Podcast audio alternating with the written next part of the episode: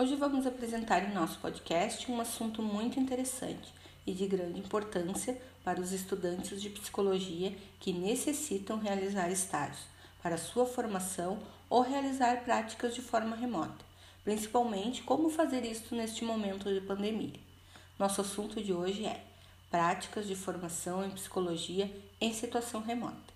O objetivo aqui é apresentar para vocês temas que tratem das práticas relativas a cada processo de trabalho, considerando contextos, possibilidades e limites.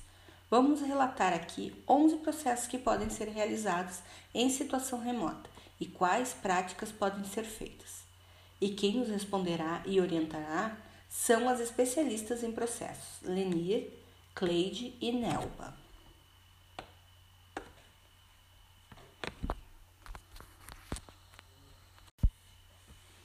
Olá, Nelba, seja muito bem-vinda.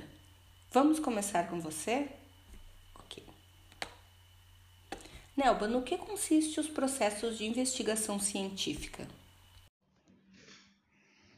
Olá, tudo bem, Aline? Esse processo de investigação científica, ele consiste na concentração em conhecimentos, habilidades e competências de pesquisa, já definidas da formação, e que capacita o formando para analisar criticamente diferentes estratégias de pesquisa elas são a base para intervenções profissionais em psicologia. Através das estratégias de pesquisa, pode-se conhecer os impactos que a experiência da pandemia causa nos fenômenos psicológicos e psicossociais. As atividades práticas de componente de estágio que podem ser realizados nos processos de investigação científica são a aplicação online de entrevistas, questionários ou escalas, o levantamento sistemático da literatura a orientação para análise de dados quantitativos e qualitativos e a apresentação de trabalhos científicos em eventos online. Nelba, e o que consiste os processos educativos? Os processos educativos compreendem no diagnóstico de necessidades, planejamento de condições e realização de procedimentos que envolvam o processo de educação e do ensino-aprendizagem, em distintos contextos institucionais. As práticas que podem ser realizadas remotamente são orientação a familiares, incluindo de crianças com necessidades especiais, para que possam enfrentar o impacto negativo do isolamento social, e também desenvolver estratégias que auxiliem no processo de aprendizagem. Atividades de planejamento escolar em equipe multiprofissional, com o objetivo de estruturar o retorno às atividades presenciais, e também podem ser elaboradas atividades educativas remotas, em diversos campos de atuação, como o trânsito ou o esporte.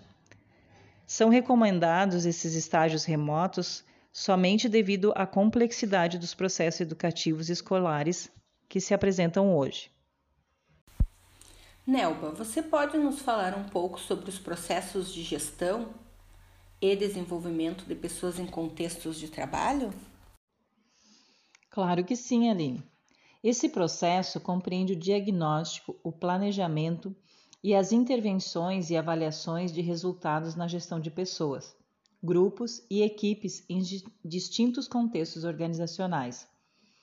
As práticas que podem ser realizadas remotamente são divididas em práticas no campo da psicologia do trabalho, que é a análise e avaliação de processos de trabalho, visando identificar riscos à saúde, a observação de postos de trabalho por vídeos, imagens e análise ergonômicas. Também no campo da psicologia das organizações, onde se pode fazer um levantamento de clima, satisfação da cultura, a liderança, análise de processos de mudanças e seus impactos. E no campo da gestão de pessoas, entrevistas, avaliação, treinamentos por videoconferência. Muito obrigado, Nelba. Vamos ouvir agora a Lenir. Seja bem-vinda, Lenir. Lenir, os processos de prevenção e promoção da saúde e bem-estar, o que compreendem? Nos explique mais sobre esse assunto. Ok, Aline, obrigada. Este processo compreende a execução de ações de caráter promocional e preventivo, em nível individual e coletivo, voltadas à capacitação de grupo e indivíduos para protegerem a saúde e a qualidade de vida. Podem ocorrer em contextos de instituições de saúde e organizações públicas e privadas. As práticas possíveis a serem realizadas remotamente são grupos de reflexão online com trabalhadores e ou familiares, plantão em saúde mental, acolhimento de familiares de pacientes internados, suporte emocional a equipes multidisciplinares da saúde, ações de educação e promoção de saúde por meio das redes sociais. Lenir, e os processos clínicos? Envolve o quê? Envolvem a concentração em competências para atuar em práticas estratégicas clínicas. Ocorre onde quer que haja necessidade de escuta de sofrimento e angústia. Neste processo, as práticas que podem ser executadas online são plantão psicológico, continuidade de atendimento iniciadas presenciais, reuniões com equipes de trabalho e outros profissionais, suporte a vítimas de acidentes. Podem ocorrer em instituições públicas e privadas e também em consultórios privados. Lenir, nos fale agora sobre os processos de avaliação psicológica. A que se refere? refere-se ao uso e desenvolvimento de diferentes recursos, estratégias e instrumentos de observação e avaliação úteis para a compreensão diagnóstica em diversos domínios e níveis de ação profissional. Neste processo, pode ser realizado online a construção e validação de instrumentos de medidas de fenômenos psicológicos, construir aplicar online e buscar evidências de validade de instrumentos, escolas, jogos, testes que venham a ter livre acesso a artigos científicos, aplicar, quando pertinente, testes online aprovados pelo SATEPSE, sempre de forma síncrona, aplicar testes em situação de simulação antes de passar a aplicar em situações reais com clientes elaboração de documentos psicológicos. Neste processo, não é possível fazer remotamente as avaliações psicológicas para obtenção de carteira nacional de habilitação e avaliação neuropsicológica. Ok, muito obrigada, Lenir. Foi muito esclarecedor. Então agora vamos ouvir a Cleide. Seja bem-vinda, Cleide. Cleide, fale um pouco para nós sobre os processos de orientação e aconselhamento. Claro, claro, Aline, com muito prazer. E obrigada pelo convite. Então, o processo de orientação e aconselhamento é uma metodologia que oferece suporte a indivíduos e a grupos para tomadas de decisões críticas ao seu crescimento e desenvolvimento pessoal e profissional. São várias práticas que podem ser aplicadas remotamente. Eu vou citar então algumas delas, tá? Assim, ó, a intervenção psicopedagógica em orientação profissional. Temos também a orientação à paz diante de questões específicas relacionadas à educação dos filhos. Temos também a orientação a professores sobre atividades docentes, a orientação a gestores, orientação a trabalhadores em situação de desemprego. Cleide, o que são processos organizativos de coletivos sociais? Então, Aline, na verdade, esses processos abarcam a organização, mobilização, desenvolvimento e avaliação dos processos grupais para participação social, desenvolvimento comunitário e mudança societal. Pode ser executadas as práticas como, tá? Vou dar uns exemplos. Pode ser na participação sobre demanda do campo, de reuniões remotas, reuniões dos, reuniões dos espaços de controle e participação social, apoio na articulação de iniciativas solidárias de cuidado, de enfrentamento às violências, à violação dos direitos.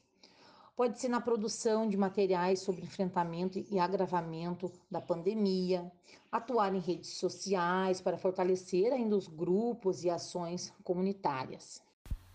Cleide, como você define os processos de mediação de conflitos?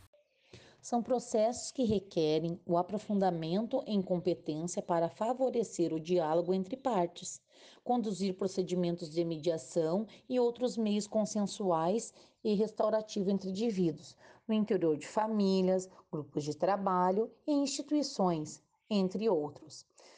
O ensino de prática de mediação de conflito só pode ocorrer em situação remota se o manejo do caso já tenha ocorrido de forma presencial.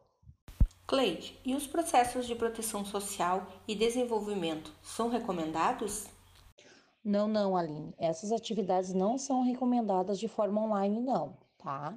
Sem a experiência presencial, não tem como, tá? No entanto, é possível fazer tá? Deixo bem claro que pode fazer, mas tem que ter alguns critérios aqui, tá? Que tem que ser levado em conta.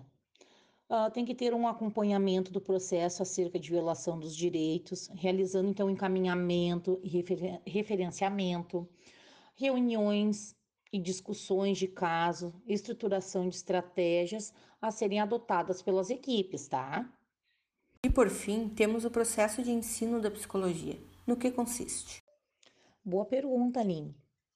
Então, são processos desenvolvidos no âmbito das licenciaturas em psicologia e preparam os docentes para atuar de forma autônoma, tá?